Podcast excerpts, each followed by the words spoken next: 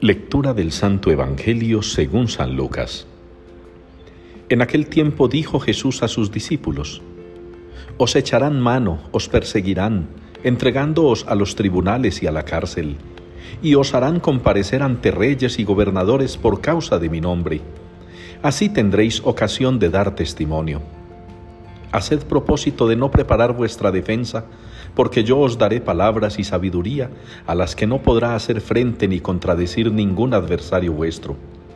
Y hasta vuestros padres y parientes y hermanos y amigos os traicionarán, y matarán a algunos de vosotros, y todos os odiarán por causa de mi nombre. Pero ni un cabello de vuestra cabeza perecerá. Con vuestra perseverancia salvaréis vuestras almas. Palabra del Señor. Ensalzadlo con himnos por los siglos.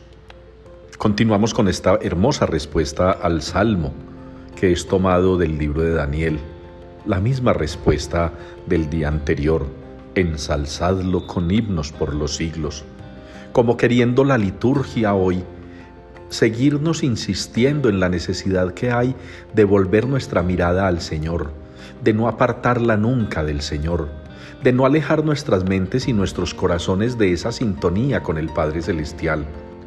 No podemos repetir nosotros en nuestra vida lo que nos ha relatado la primera lectura.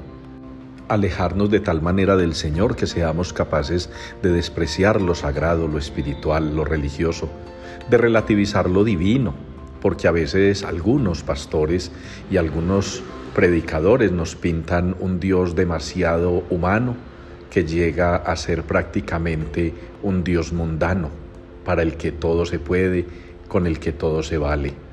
No, nosotros estamos llamados a ensalzar al Señor, a alabarlo, a bendecirlo, y como nos lo hace repetir el Salmo, por los siglos.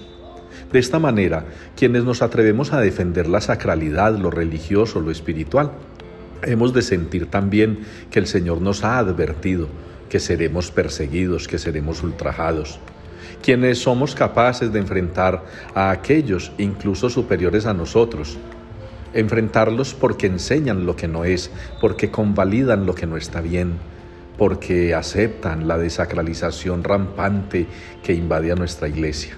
Aunque nosotros seamos perseguidos y ultrajados, el Señor nos cuidará, nos protegerá y será nuestra defensa.